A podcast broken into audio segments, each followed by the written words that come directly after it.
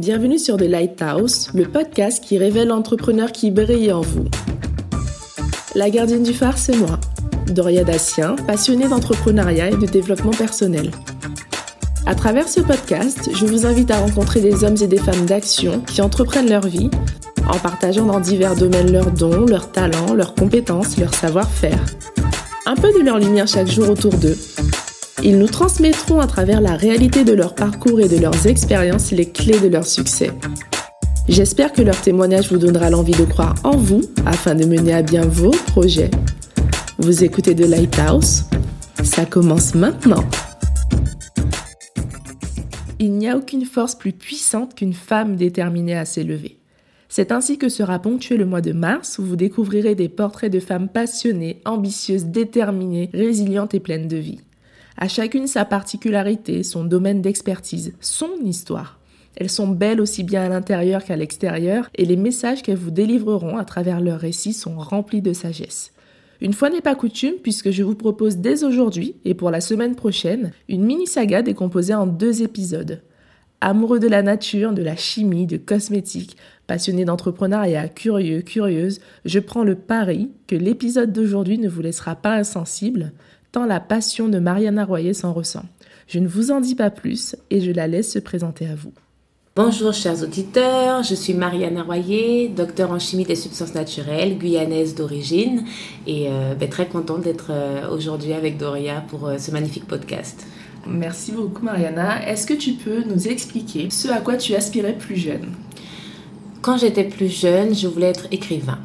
Ouais. ah, J'aimais écrire, voilà. Euh, et, puis je suis tombée amoureuse après de la chimie. D'accord. Et c'est la chimie qui a continué à guider ma vie par la suite. À quel moment tu es tombée amoureuse de la chimie? En première. D'accord. Je suis tombée sur une prof géniale et euh, elle m'a vraiment fait tomber amoureuse euh, de cette discipline. Et c'est à ce moment-là que tu t'es dit c'est ça ma voie? Ouais, sans me dire vraiment c'est ça ma voie, mais je me suis laissée guider à vouloir en savoir un peu plus, à comprendre mieux et au fil des années, ben, en fait, on se rend compte qu'on se spécialise dans un domaine finalement. Ouais, d'accord. Tu as découvert la chimie en première, coup de cœur. Coup de cœur. Tu as passé ton bac et qu'est-ce qui s'est passé après? Après, je voulais travailler vite parce que je voulais pas rester dépendante de mes parents. je voulais avoir mes sous et faire ma vie. Et du coup, j'ai décidé, euh, contrairement à certains euh, bons élèves de ma classe qui voulaient faire prépa, moi, je voulais faire un IUT. Euh, je voulais une filière professionnelle pour avoir un métier dans les mains au bout de deux ans. Donc, c'est ce que j'ai fait. J'ai fait un DUT génie chimique, génie des procédés. D'accord. Voilà. Et qu'est-ce qui s'est passé après? Alors, euh, bah, du coup, ça s'est très bien passé. Bon, premier cours, je faisais de la robinetterie, j'apprenais c'était quoi les pompes, euh, ah les clapets sans retour. Euh, voilà. Donc, j'ai trouvé ça très pratico-pratique, en fait, et ça m'a appris un petit peu à toucher la vie, quoi. Tu vois, des, des objets qu'on côtoie au quotidien, finalement, mais que tu sais pas comment ça fonctionne. Et j'ai adoré ça, le côté procédé et le côté industrie aussi.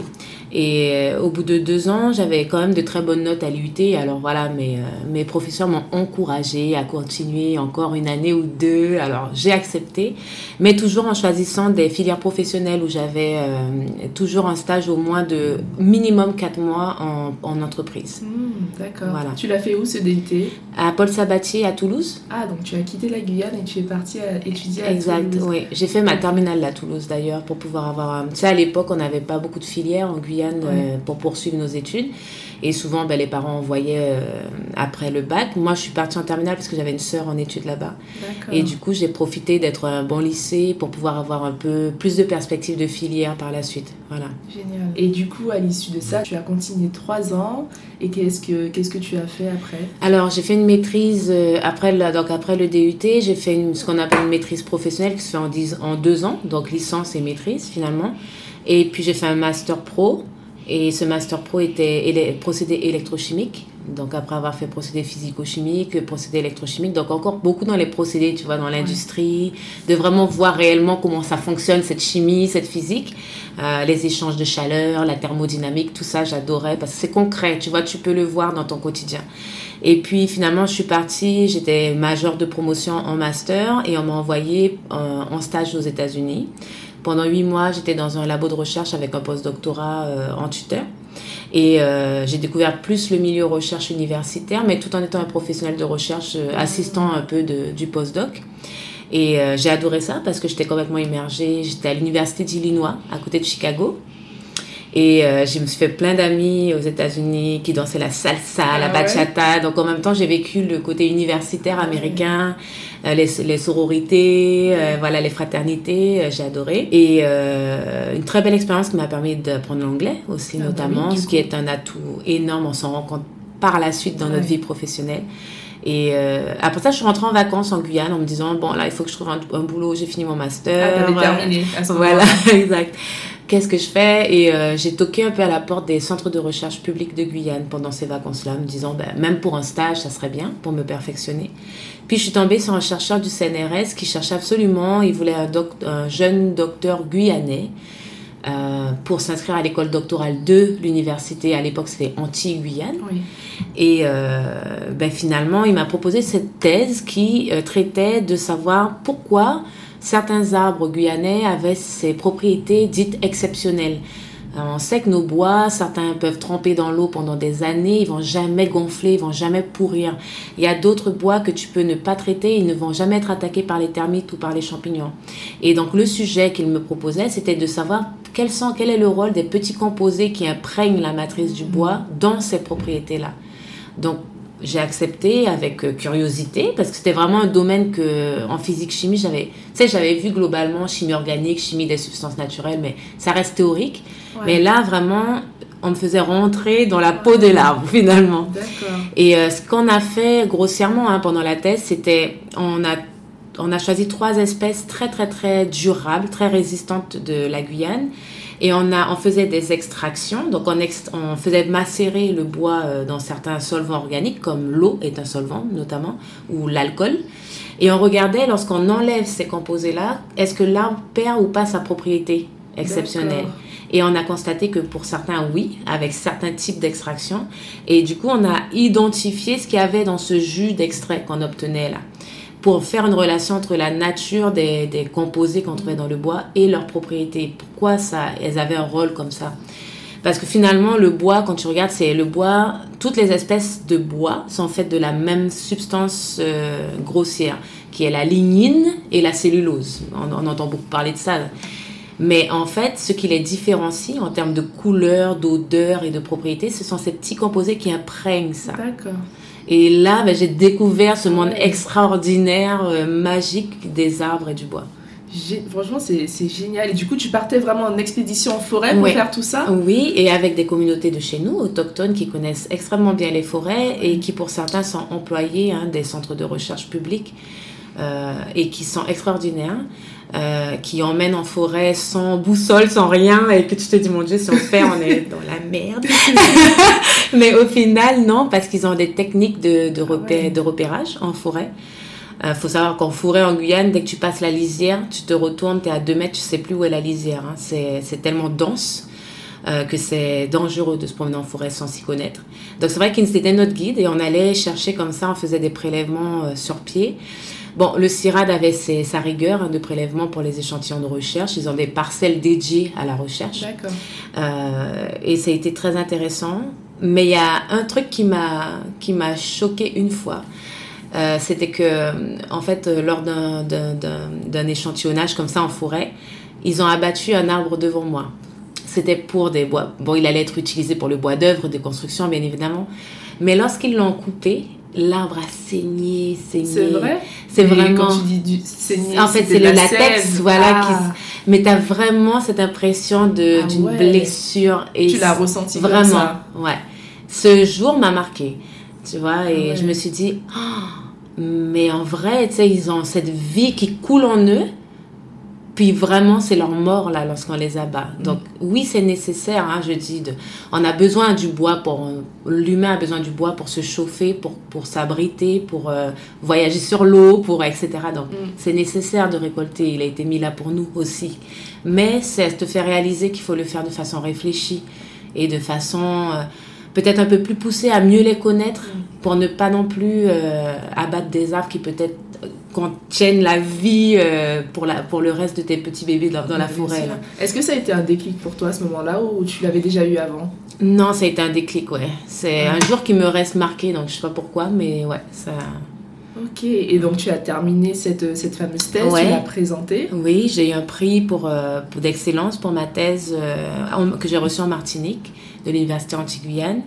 Et euh, j'ai eu euh, une médaille d'argent aussi de, de l'Académie d'agriculture de France. Donc, tu vois, j'ai été récompensée pour le travail fait. Et j'ai été très bien entourée aussi par des chercheurs experts hein, du CNRS et du CIRAD. Euh, donc voilà, c'était euh, cette thèse a été vraiment pour moi un chemin de vie parce que bon, j'ai appris la science du naturel qui est extrêmement complexe et dont, bah, qui te laisse humble parce que même si tu connais la chimie, même si tu as fait l'école, la théorie, il y a des choses qui te surprennent dans la nature parce que c'est beaucoup plus complexe que simplement euh, voilà une molécule euh, voilà.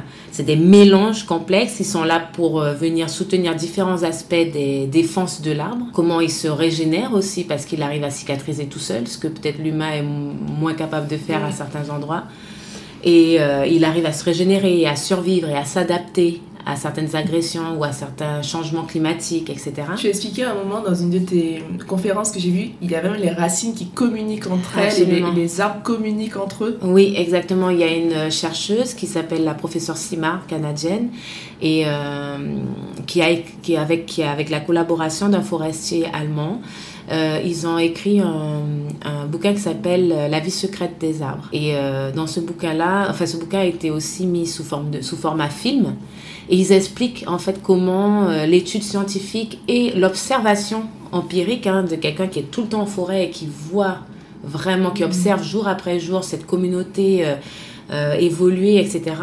Ils ont coordonné leur, leurs observations finalement pour sortir ces, ces constats vis-à-vis de comment les arbres communiquent à travers le Wood Wide Web, donc l'Internet, le, réseau sous la Terre, et que entre les racines, les champignons jouent le rôle de, de filaments pour permettre d'échanger les signaux.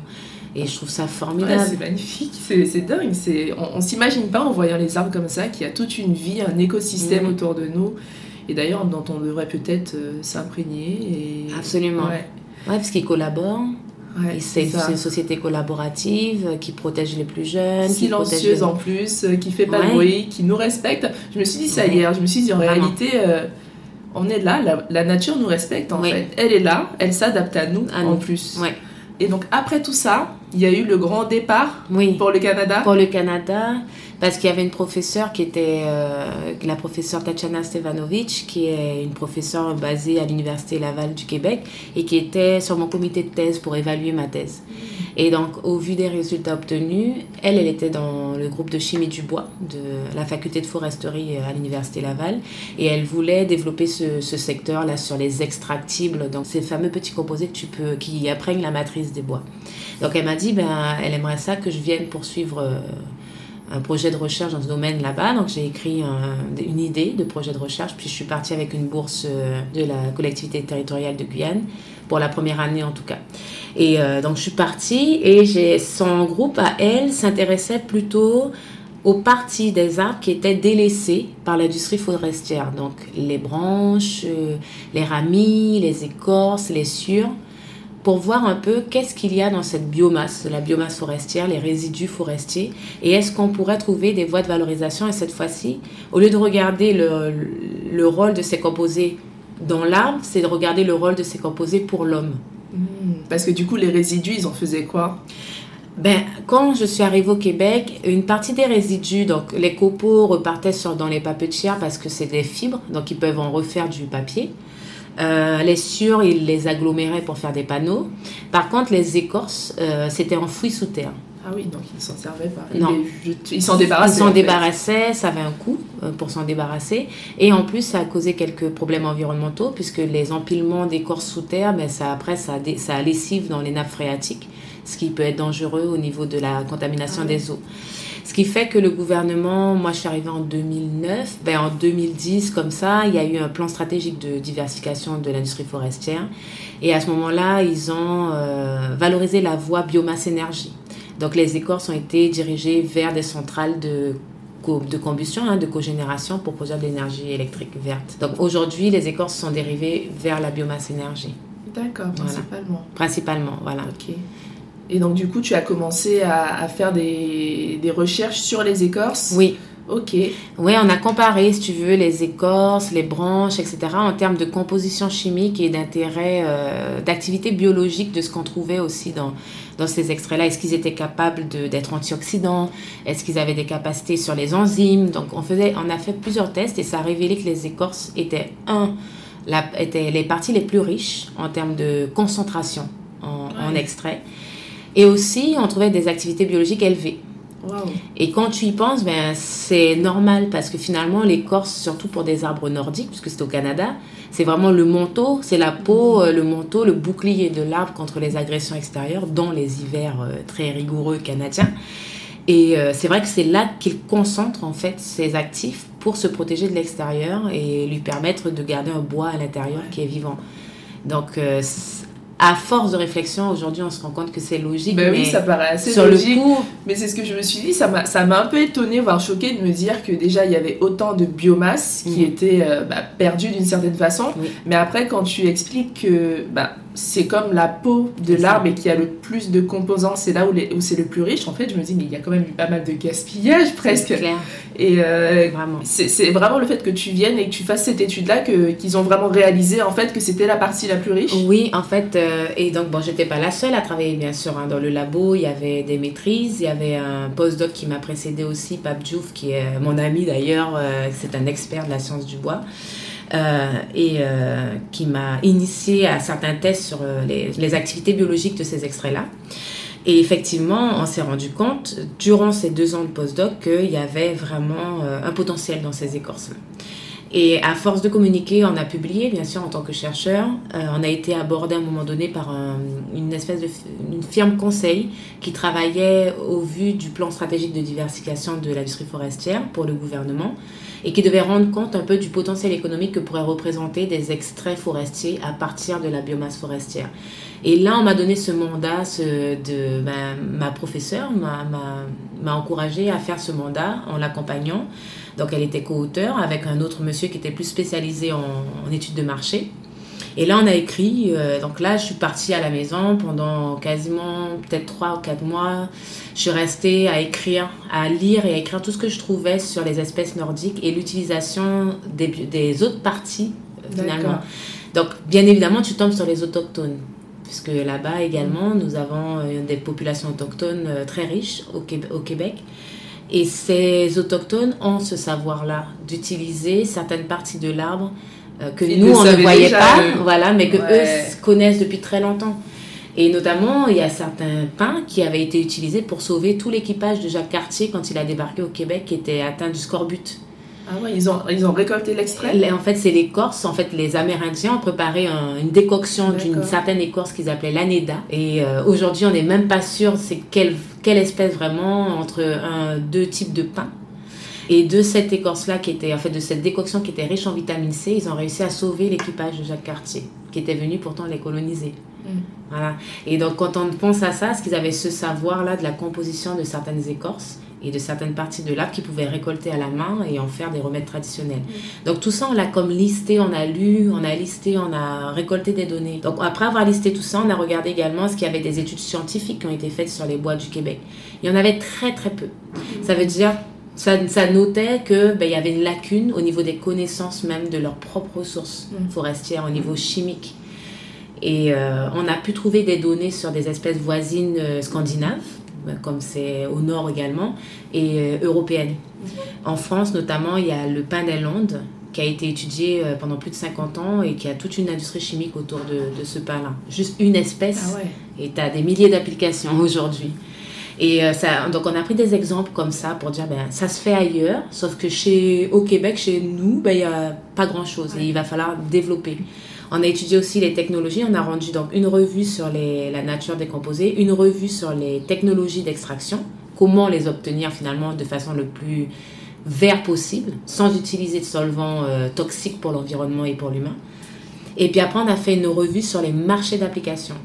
Et dans les marchés d'application, c'est là que j'ai découvert que en fait, les extraits naturels, les extraits de bois, nous entourent au quotidien. Mm.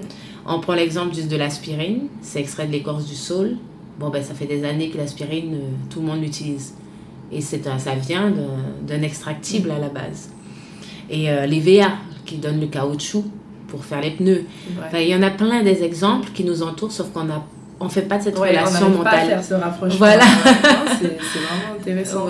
Et du coup, à l'issue de tout ça, c'est vraiment passionnant.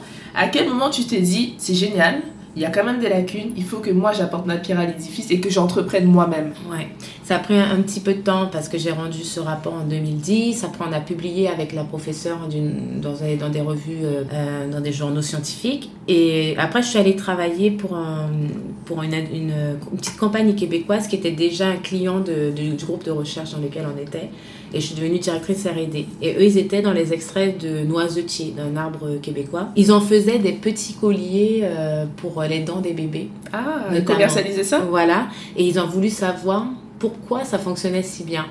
Ça quoi? Ça aidait les bébés à, à, ne faire pas avoir de douleur ah en fait euh, pendant la, la, dentition, la, la, formation des dents. Et, euh, et, aussi, les gens commençaient à l'utiliser pour l'arthrite, les maux de tête, etc. Donc, ils commençaient à avoir beaucoup de témoignages et eux voulaient savoir pourquoi. Et comme j'étais dans les extraits de bois, bon ben forcément, j'en revenais encore à mon domaine.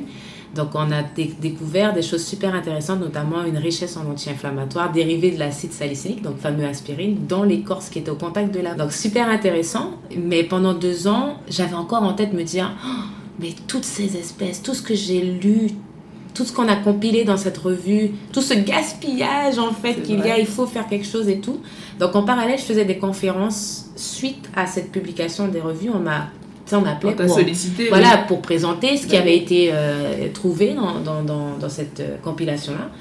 Et donc, j'ai fait le tour du Québec à présenter à l'industrie forestière en leur disant Mais regardez, vous avez toute cette matière, vous avez des molécules super intéressantes, on peut faire ci, on peut faire ça, les technologies d'extraction sont pas compliquées, elles existent ailleurs, on peut implanter ça au Québec créer une filière, c'est une nouvelle filière qui de diversification. Tu allais comme ça au culot, tu, tu toqué aux portes? Non, en fait, souvent c'était dans des événements ah qui étaient vraiment dédiés à ça parce qu'il y avait vraiment une volonté à ce moment-là du gouvernement de, les, de stimuler l'industrie forestière à se diversifier parce qu'ils avaient connu une crise économique en 2009 phénoménale à cause de la fermeture des, pour le bois d'œuvre de la, de la partie américaine qui achète tout leur bois d'œuvre. Et à ce moment-là, ils ont perdu plein d'emplois. Les, les scieries fermaient et c'est leur première économie parce que 60% ah du territoire au Québec, c'est de la forêt. Donc l'industrie forestière, si elle a une crise sur l'une des branches conventionnelles qui est le bois d'œuvre ou les papiers, ben c'est la fin pour beaucoup de familles. Donc ils ont vite axé sur des plans de diversification, dont les produits biosourcés. Et c'est comme ça qu'en fait ils ont créé des petits événements, tu vois, locaux dans les régions pour informer mmh, l'industrie qu'ils avaient d'autres voies de valorisation de cette matière. Sauf que ben, c'est pas leur domaine. Tu leur parles de molécules, tu leur parles d'extraction, tu leur parles d'écorce qu'ils ont l'habitude de jeter c'est tout un nouveau domaine. Donc, ils voyaient l'intérêt, mais à ce moment-là, ils sortaient d'une crise, donc très peu de capitaux pour investir dans une nouvelle, dans une nouvelle industrie qu'ils ne connaissaient pas, peu d'expertise dans cette industrie. Et de l'autre côté, on n'arrivait pas à joindre le bout des personnes derrière qui pourraient s'intéresser aux molécules qu'on allait extraire. Donc, tu vois, on avait l'industrie forestière, nous, notre fait, notre constat et à leur dire, etc., et qu'il faut faire quelque chose pour aller vers l'industrie chimique qui, elle, recherche de nouveaux composés naturels. Mm. Sauf que l'industrie chimique était très peu présente à ces événements. Donc, tu n'avais pas le lien. Vous avez fait du coup Voilà. Et au bout d'un moment, je me suis dit, mais il va falloir créer un pont. D'accord. Entre les deux, il va falloir créer quelque chose, une entité, quelque chose qui fait le trait d'union et qui parle ce langage-là des forestiers et qui parlent le langage des chimistes. parce que les forestiers, c'était vraiment euh, des personnes qui coupaient les arbres dans la forêt. Et qui font du, du bar 4 et qui vendent des, grosses pièces de bois. Et voilà. Ouais, je comprends. Ou c'est des papetières qui sont dans la chimie, hein, les papetières, mais c'est de la chimie drastique là pour euh, séparer la cellulose de la lignine. Eux, c'était dans les macro-constituants du bois, pas dans les petits composés qui flottent à travers. Là. Ce qui fait que eux, c'est quand même un autre monde aussi pour eux. Et ils sont à une échelle telle de volume que quand tu leur parles de petits extraits et tout, ça ne rentre pas dans leur système de production. Donc ils, ils écoutaient avec intérêt, vraiment. Mais euh, comment passer le pas, c'était difficile. Leur marché était trop loin du marché que nous, on pouvait adresser avec nos extraits naturels. Donc j'étais encore dans cette compagnie au bout de deux ans, 2011, euh, 2012.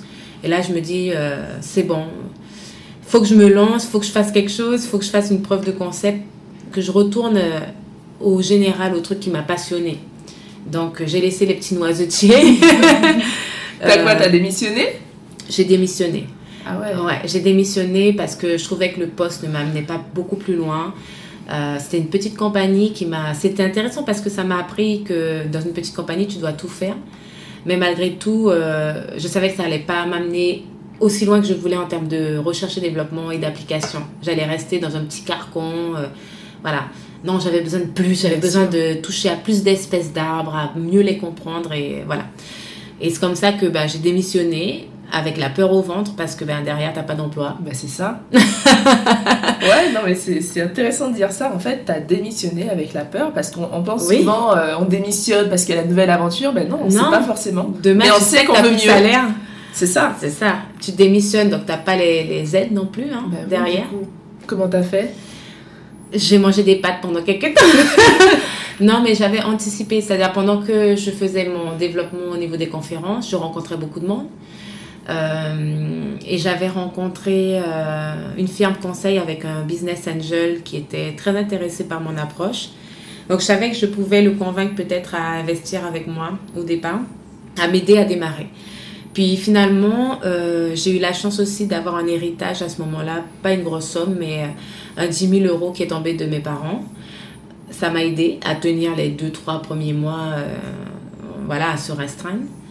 Et euh, à- au bout d'un moment, le, le, la- le business angel a mis aussi un peu d'argent. Et c'est comme ça que j'ai démarré. Donc, tu sais, en parallèle, j'avais quand même anticipé, j'avais commencé à écrire mon plan d'affaires. J'avais pris des formations entrepreneuriales euh, le soir et euh, j'avais démarché, j'avais testé un petit peu, voir si je pouvais ouvrir ma boîte de service conseil. Moi, dans ma tête, c'était de faire du service conseil au début. Ok. En sortant, c'est ce que tu. Ouais, je me voyais. suis dit, voilà, je fais des conférences, donc ça veut dire que je peux aider certains industriels forestiers à se lancer dans le domaine. Donc au début, je me disais, je vais aider quelqu'un à, à- à se lancer dans le domaine, puis je vais être son expert. Mhm. Mais au début, donc voilà, je me lance, 2000, je démissionne, je me lance, j'essaye de trouver des contrats, j'en trouve un ou deux qui me font vivre plus ou moins, tu vois. Mais après, je me disais, mais service conseil, j'ai pas assez de crédibilité encore pour être une, en fait, une personne conseil. Pourquoi? Parce que j'ai jamais démontré que moi je pouvais vendre des extraits naturels. J'ai jamais démontré que j'étais capable de vraiment créer ces produits-là.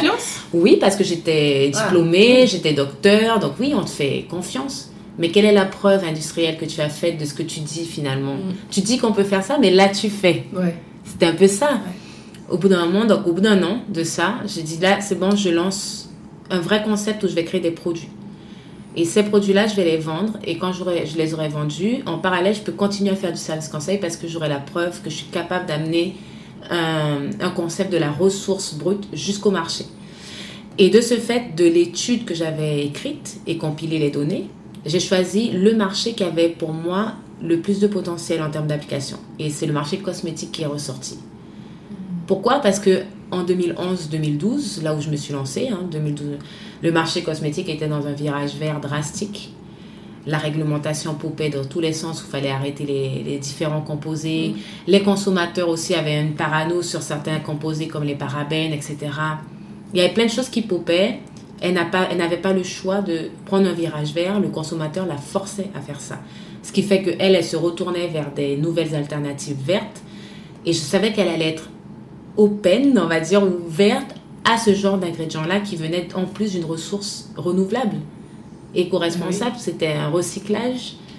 Mais il fallait les convaincre parce qu'ils n'avaient pas l'habitude, cette industrie-là, d'avoir des ingrédients qui venaient de bois, d'écorce. C'était quoi? C'était les plantes, les, C'est les les fleurs, fleurs. euh, voilà, hein, c'est ça la cosmétique, c'est les huiles végétales, C'est les fleurs, les, il faut que ça soit joli, il faut que ça soit glamour, Ouais. euh, que ça vienne d'une région un peu exotique, enfin, en- voilà, c'est ça qu'on a en tête, hein, mais c'est exactement ça. Donc arriver avec des... des, des ça- je savais que ça allait être un défi, mais malgré tout, le marché démontrait la croissance. De façon pragmatique, l'effet était là. Si je rentrais là, j'avais une chance d'arriver sur le marché. Donc en 2013, je crée les laboratoires Biofor Extra et je me lance. T'as lancé tes- c'est c'est les laboratoires toute seule Comment, comment Alors, ça donc passé? du coup, j'ai eu un premier business angel, comme je t'ai dit, qui a mis Ouais, des sous. Ça, ça a permis de me faire, de lever des projets R&D appliqués. Donc, ça veut dire qu'avec ces sous-là, j'ai pu lever x2 ou x3 au niveau de projets de développement de produits dans des centres euh, de transfert technologique qu'on appelle au Québec, où ce sont des centres mi-publics, mi-privés. Mais qui travaille qu'avec des industriels. Et donc, euh, tu as des programmes de subvention qui sont liés à ces centres-là, mais l'argent va au centre, mais toi, tu peux amener ton projet et en fait, ils le réalisent avec toi. Donc, j'ai fait ça avec plusieurs centres. Ça m'a permis de, euh, faire, de sortir trois ingrédients avec des datas scientifiques démontrant leur potentiel pour la cosmétique. Ensuite, euh, j'ai eu la chance en 2015, donc ça c'était en 2013, première ronde d'investissement un an après, le premier business angel sort, il me rend mes pas. Merci Seigneur. Bon ben, tu vois, il croit encore au projet, donc il me dit je te laisse continuer parce que je pense que ça va marcher. Toi, tu l'as pris comment? Comme une opportunité ou quelque chose? Tu t'es dit mince, qu'est-ce qui se passe? Oui, je me suis dit mince, qu'est-ce qui se passe? Parce que tu te dis pourquoi il reste pas? Est-ce qu'il y a quelque chose que j'ai mal fait, j'ai mal géré. Et au final, je pense que c'était plus parce que c'était pas son domaine et que il avait peut-être peur de mettre beaucoup trop d'argent par la suite parce qu'il ne maîtrisait pas ce qu'on est en train de faire mais il m'a laissé sans, sans me réclamer l'argent qu'il avait mis, ce qui est une aubaine incroyable. Sans lui, déjà, première fois, j'aurais pas pu le faire. Ensuite de ça, 2015, euh, je suis à l'agonie financièrement au niveau de l'entreprise. Je recherche encore un investisseur. Et là, je suis enceinte. Ah ouais, donc, euh, donc là, c'est euh, voilà c'est pas facile d'aller convaincre un investisseur d'arriver euh, dans une entreprise où la, finalement la fondatrice est sur le point d'accoucher. Il se dit comment tu vas gérer la suite, mm. est-ce que tu vas partir en congé de maternité? Ça, ça ramène à la femme et, et son rôle de femme, femme, femme d'affaires, femme en entreprise, femme à responsabilité, mais en même temps, tu veux aussi devenir maman. J'avais quand même 33 ans à l'époque. Ah Donc voilà, envie d'avoir un bébé envie de construire ma famille aussi. et donc voilà, mais je, me sentais capable de gérer les deux. Je, me sentais assez forte. Oui. Et euh, je l'ai convaincue. Ouais, mais as été toi-même. Voilà. Et là, on arrivait au stade où on avait fait du développement. Donc, tu vois, j'avais externalisé tout mon développement chez des centres de recherche, comme je t'ai dit. Donc, deux ans de développement appliqué, j'arrivais quand même avec des produits assez avancés. Mais là, il était temps d'internaliser nos activités et d'avoir notre propre laboratoire physiquement euh, installé. Et lui, je l'ai convaincu d'investir pour euh, mettre, euh, construire ce laboratoire. On était dans un incubateur, hein, mais investir sur les équipements pour internaliser le maximum de choses et pouvoir aller plus vite. Parce que quand tu externalises, forcément, tu dépends du temps des autres mm. euh, dans leur planification. Alors que quand tu internalises tes activités, ben, oui. tu te, déjà, tu montes en expertise. tu vas engager des gens qui vont travailler chez nous, pour nous. Et le secret industriel est mieux conservé aussi. Et donc, du coup, il investit euh, à ce moment-là, 2015. On monte le labo, j'engage un technicien avec une autre subvention, je me débrouille, j'arrive à trouver des subventions. À ce moment-là, tu as déjà accouché, tu es en congé mat, comment ça se passe? je suis. Alors, quand il embarque en décembre 2015, je suis à 8 mois de grossesse. Ah ouais? Tu t'es pas arrêtée? Non. Je me rappelle même que le jour de mon accouchement, je remettais un rapport d'étude de faisabilité ah à un client et j'étais au téléphone avec les contractions. Et Vraiment, c'est, j'ai pas pu arrêter. Non, c'est sûr. J'ai pas pu non plus prendre de congé de maternité. Donc j'ai eu beaucoup de stress à la naissance parce que j'avais peur de perdre l'essence du business parce que je n'étais pas capable de répondre aux courriels, parce que je n'étais pas capable de répondre au téléphone, parce que j'allaitais et que voilà. Euh, et donc, Mais le projet t'animait en fait. Oui, puis c'était pas le moment de lâcher. L'investisseur venait de rentrer, il m'avait fait confiance. Il fallait que je démontre que j'étais derrière mes choses, que je suivais euh, les activités de montage du labo.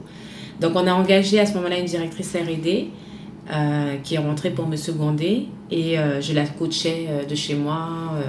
J'avais déjà tout préparé, bien sûr, tout anticipé, mais il fallait mettre en œuvre, acheter les équipements, etc. Bref, ça s'est fait. Et en six mois, le labo était monté. On a donc poursuivi nos activités. On a fait des essais cliniques sur les ingrédients. Et à la fin, on a, trouvé, on a commencé avec lui, trois mois après la naissance de mon enfant, j'ai commencé avec lui à voyager à travers le monde. Donc. Euh, Comment tu arrivais à, à, allier ta vie de maman C'était ton premier enfant Ouais, mon premier bébé. ta, ta nouvelle vie de maman et ta vie de femme entrepreneur, puisque du coup tu dis que tu as fait le monde, comment tu as réussi C'est difficile, hein c'est difficile, je te jure que les premières fois, j'avais l'impression qu'on m'arrachait un bras ou une jambe. Quand je partais, j'avais tellement mal au cœur, je pleurais dans le taxi. Euh. Heureusement, j'avais un conjoint, j'ai un conjoint qui est encore aujourd'hui avec la grâce avec moi, euh, qui est un rock et qui a cru en moi. Il n'y a pas un moment donné qu'il a flanché ou que j'ai. C'est important. Ouais, tu sais, j'ai même les larmes aux yeux quand je te dis ça parce qu'ils ne doivent même pas se rendre compte. Parce qu'il a vécu toute cette aventure avec mes stress, mes doutes. mes crises où là, je travaille, je travaille, je travaille sans arrêt, je suis pas là, je suis pas présente, ma tête est ailleurs, je suis totalement dans l'entreprise, mais totalement. Tu sais, les gens se rendent pas compte, mais ton esprit, tu vois un truc, tu penses à l'entreprise, tu penses à ton, ta brochure, tu penses à l'email, tu vois? Tu es là, mais t'es pas là. Et il a vécu ce moment-là où je suis tombée enceinte, j'ai vu que ma grossesse, je arrêter de travailler, machin. Et là, boum, j'accouche et là, je lui laisse, tiens, faut que je parte, faut que j'aille à New York, faut que j'aille à ce salon-là parce que ça va peut-être me donner l'opportunité de rencontrer un distributeur. Donc voilà, pas le choix. Et il l'a accepté avec amour et il l'a fait. Il l'a fait. Et sur les premiers jours, bien sûr, il a eu peur parce que c'est un petit bébé. bien sûr. et que voilà, lui, il se retrouve avec un tout petit bébé, euh, voilà, à gérer. Et aussi, j'ai eu la chance de tomber sur une nanny qui était dans mon quartier au Québec, euh, une jeune euh, québécoise magnifique euh, et qui, a deux mois, a accueilli ma fille Alia et qui l'a traitée comme son enfant. Donc, heureusement, on a eu quand même un backup. C'est dur hein, de faire aussi confiance à une étrangère. Ça, on n'était pas dans notre famille, on était au Québec. C'était un petit bébé à l'époque. C'est ça, qui est né en plein hiver à moins 30 degrés, qu'il faut équiper quand tu sors. Ah on n'est pas habitué, tu vois, tout ça c'est quand même des gros défis, c'est toute une autre vie. Et voilà, et ça s'est fait. Donc les premiers, les premiers voyages, c'était difficile. Euh, pendant très longtemps, pendant tout le temps où elle était, je te dirais, trop petite pour euh, comprendre et où j'entendais quand j'appelais le soir, si je l'entendais pleurer, ça m'arrachait, ça m'arrachait le cœur quand j'étais à distance parce que je pouvais pas la prendre dans mes bras, que je lui disais mais prends-la, prends-la, console-la s'il te plaît. Mais voilà, pas le choix parce que je suis pas là, il va falloir que ça soit lui et puis que ça soit sa méthode à lui, puis il elle va s'habituer, c'est son papa. Mais tu sais quand tu es une maman, tu te dis toujours que tu vas la consoler plus vite, tu vois. Mais voilà, j'ai vécu ça. Et en même temps, il fallait que je sois au taquet. Donc, les premiers salons, c'est en 2015, justement, donc mon investisseur est rentré. On a fait les premiers salons début 2016. Et là, j'ai pu trouver un premier distributeur. Et euh, ce distributeur était basé en France. Et non seulement il m'a, m'a proposé euh, de voir comment, on pouvait comment il pouvait commercialiser mes ingrédients, mais en plus de les mettre à l'échelle industrielle. Parce que le problème au Québec, c'est que quand je suis arrivée après les, deux, deux, années et demie euh, de recherche appliquée, qu'on avait notre dossier technique béton, là, j'ai eu le défi de me retrouver devant une industrie qui était, devant une filière qui était inexistante. Ça veut dire que tu as bien fait ton petit boulot au labo. Mmh. Mais pour mettre ça à l'échelle plus grosse, là, ne ah serait-ce que même 100 kilos, 200 kilos, 500 kilos, ben là, il n'y a rien.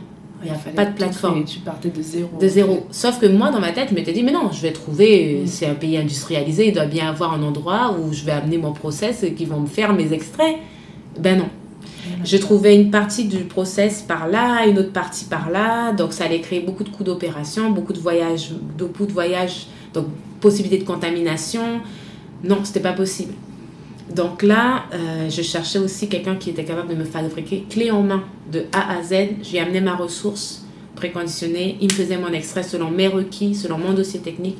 Je récupérais mon extrait, je le vendais. C'est ça que je cherchais. Mm. Et lui m'a proposé ça. Et en plus, derrière, il me proposait la vente. Ouais. Donc, bon, première discussion en mai 2016.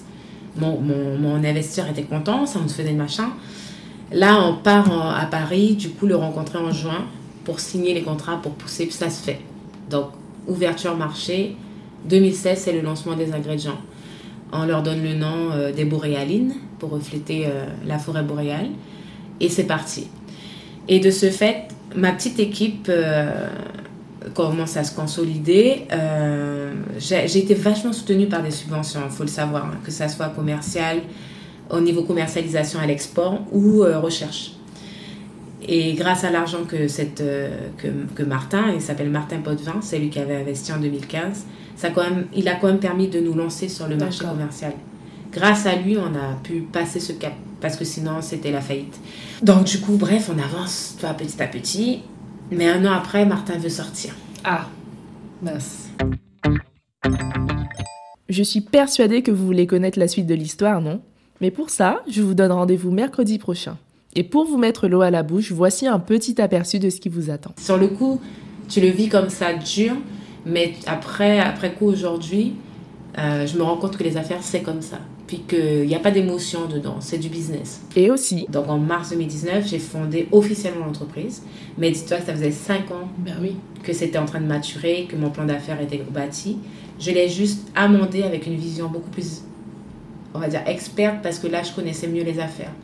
Et là, par contre, c'est sûr que tous les domaines. Tu les maîtrises Là, je ne sais pas si je les maîtrise, mais moi, je les connais. Ouais.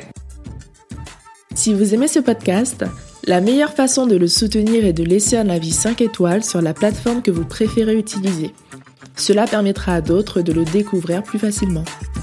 Vous pouvez aussi suivre The Lighthouse Podcast sur Instagram afin de ne manquer aucune info.